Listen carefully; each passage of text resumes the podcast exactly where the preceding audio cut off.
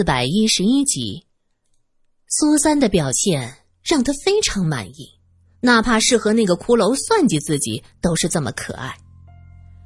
这个女儿竟然出乎自己的意料，她一点都不笨，还挺聪明。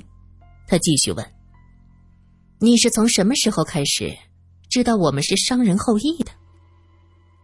从达瓦的尸体，我看到达瓦的内脏被穿在树枝上。却没有啃咬过的痕迹，这很像是一种祭祀，卯祭。我说的对吗？哼，非常正确。你看，这就是我们的圣地，这个血池就是模仿当年纣王的血池建成的。你看看，这里边有什么？他一拍手，血池开始冒泡。小翠儿在背包里吓坏了，不住的发抖。只见血池中突然飞出一只黑色的蝙蝠，接着又是一只。一会儿时间，树枝上落满了黑色的蝙蝠。苏三不由得抹了一把脸，他觉得自己脸上毛毛的。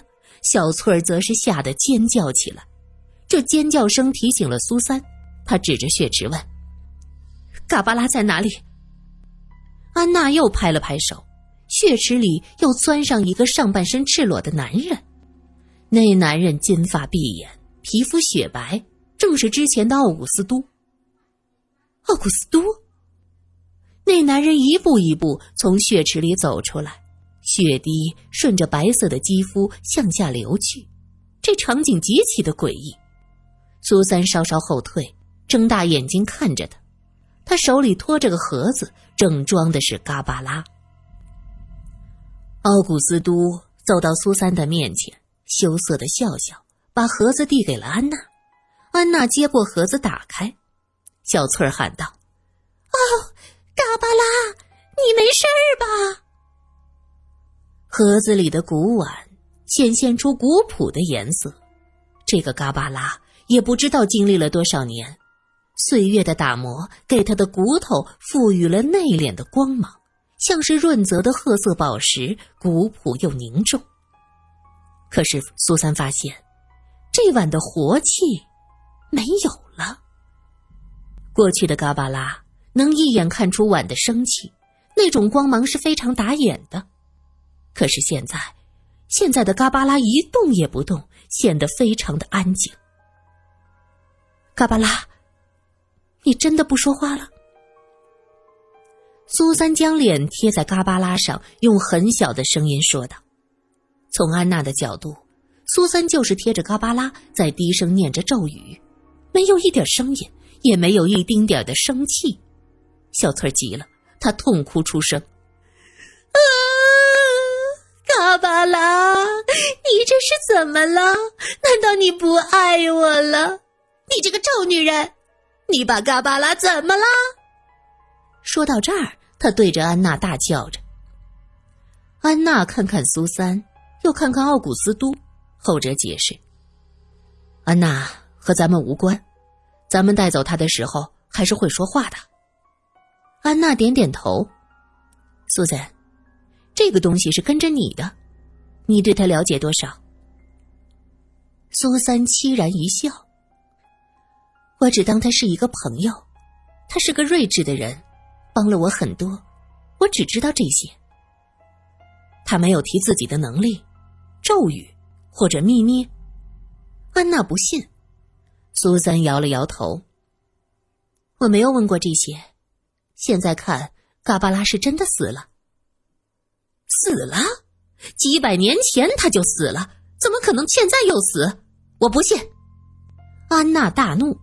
奥古斯都说：“安娜，用钻子钻一下，我就不信他忍得住。”一听奥古斯都说要钻一钻嘎巴拉，小翠儿急了，她大叫：“不能钻，不能钻，会疼死的！”奥古斯都笑起来，蓝色的眼睛也满是笑意。他长得很好，金发碧眼，五官像刀削一样有型。可是，在听到他说要钻一钻嘎巴拉的提议，苏三忍不住抖了一下。这个人太变态了。他明知道嘎巴拉曾经有知觉会说话，竟然要拿钻子钻他。安娜点头，哼，好办法，你去准备。小翠继续尖叫：“不要！你们不能这样！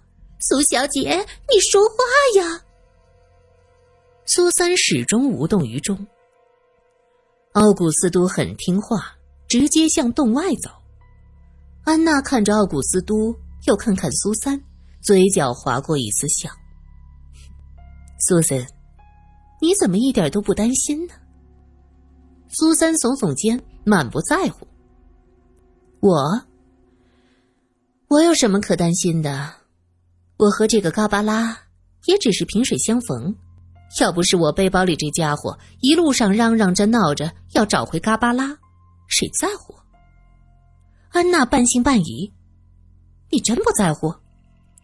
一个碗罢了，我看钻一钻，他也未必会说话，不如砸碎了。我就不信，若是他装模作样，砸碎了会没反应。”苏三的提议更吓人，小翠吓得哇的一声哭了。嗯，苏小姐，你怎么能这样？为什么要这么对待嘎巴拉呀？闭嘴！苏三恶狠狠的。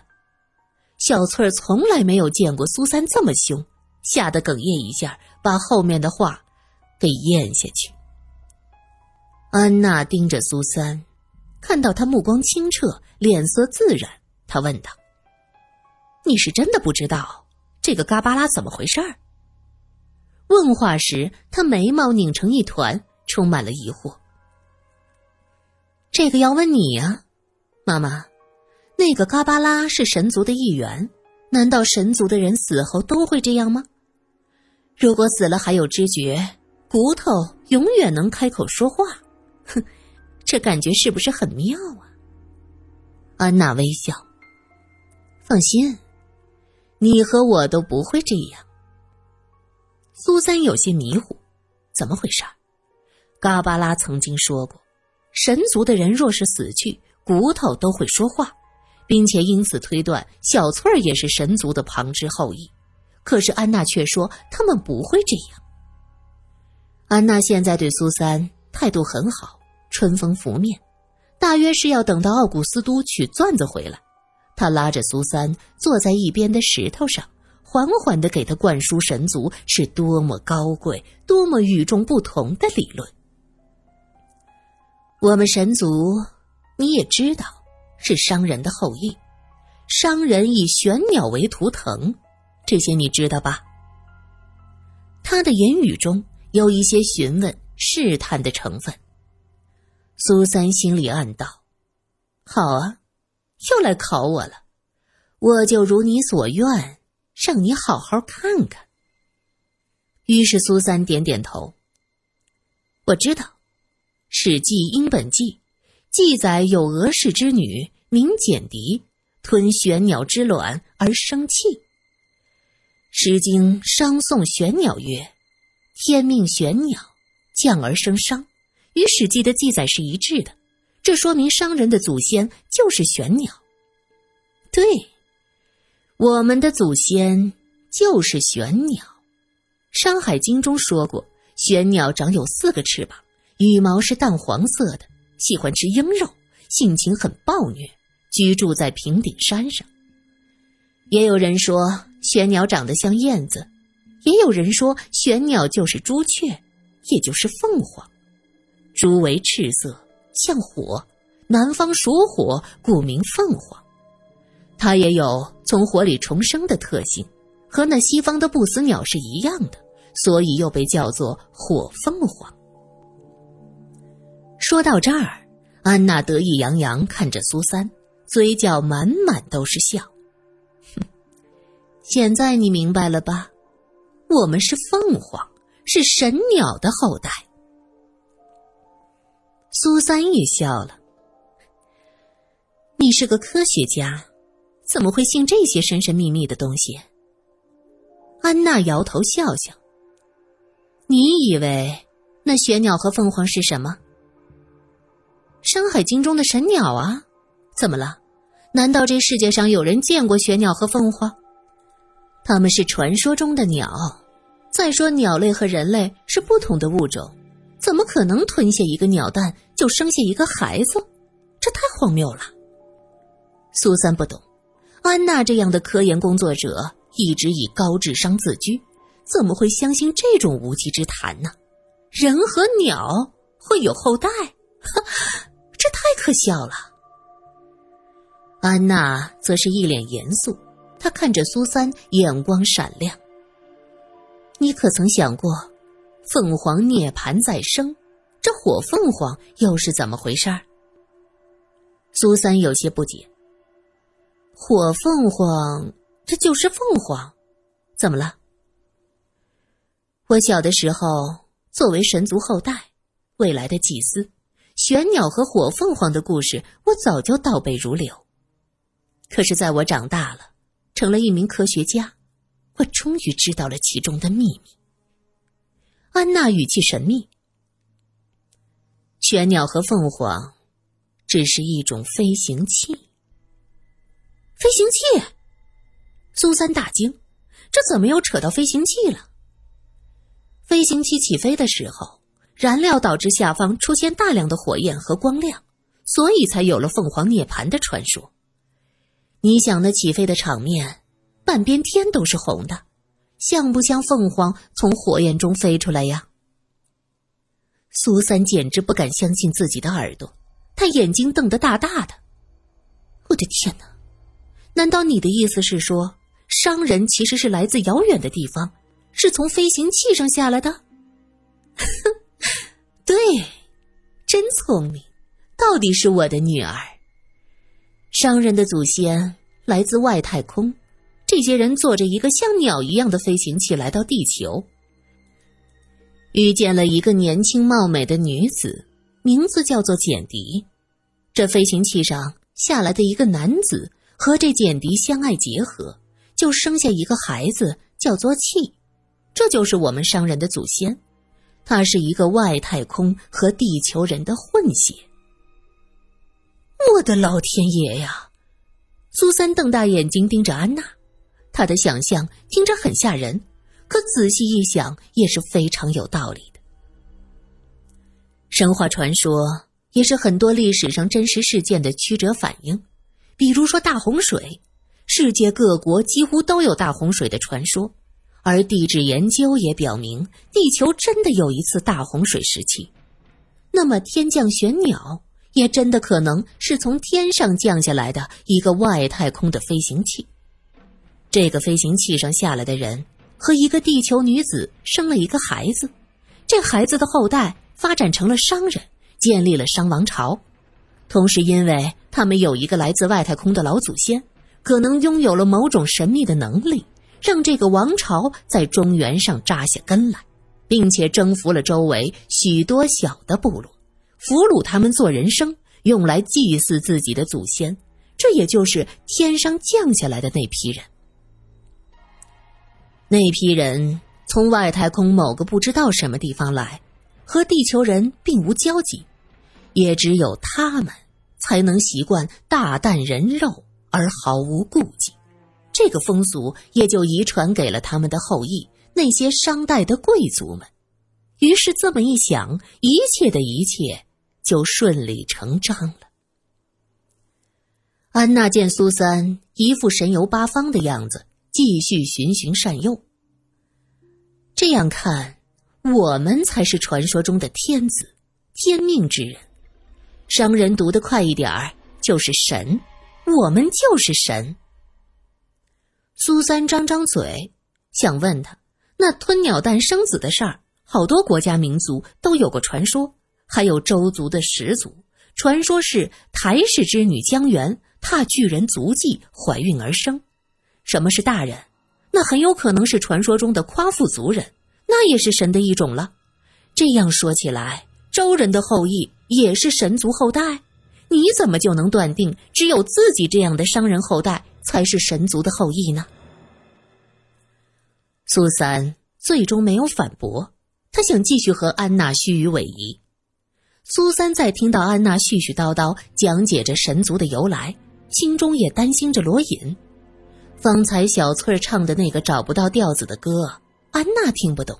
苏三和小翠儿相处久了，他可是听得明明白白。小翠儿是在向另一个空间的罗隐传递这边的信息。苏三相信，只要罗隐听到，他一定会想办法。物理不是苏三的强项，他是学新闻的，对于相对论之类的事儿只是略略知晓。可是罗隐不一样，他知道自己和小翠儿在地点的另一个空间，他一定会努力想办法解决。所以。现在苏三能做的就是尽量和安娜周旋，拖延时间，给罗隐解决问题的时间。安娜见他面带迷茫，微微一笑，得意地说：“哼，你呀你呀，还是得好好再想想。当然啦，这件事儿也确实匪夷所思。我相信你继承了我的部分智商，能想得明白。”苏三问。既然是这样，不灵症也是当年神的遗传。安娜点点头，对，从商朝开始就已经遗传了。不过，他犹豫了一下，最终说出真相：实验室的人没有患真正的不灵症。什么？苏三大惊失色，实验室的人没有不灵症，这怎么可能？他可是亲眼看到教授腿部溃烂严重，面色苍白，而且不能见阳光。还有汉斯，他也怕阳光，这怎么可能不是不灵症呢？你可知道癔症？安娜高深莫测的一笑。癔症又名分离转换性障碍，是由人的精神因素，如生活事件、内心冲突、暗示或者自我暗示。作用于疫病个体引起的精神障碍，主要表现有分离症状和转换症状两种。苏三知道癔症，可他实在想不来，一个实验室的人都患癔症，深信自己有不灵症，这也太不可思议了。苏三没有继续问，狭长的通道传来人的脚步声，奥古斯都举着电钻。笑呵呵地走近。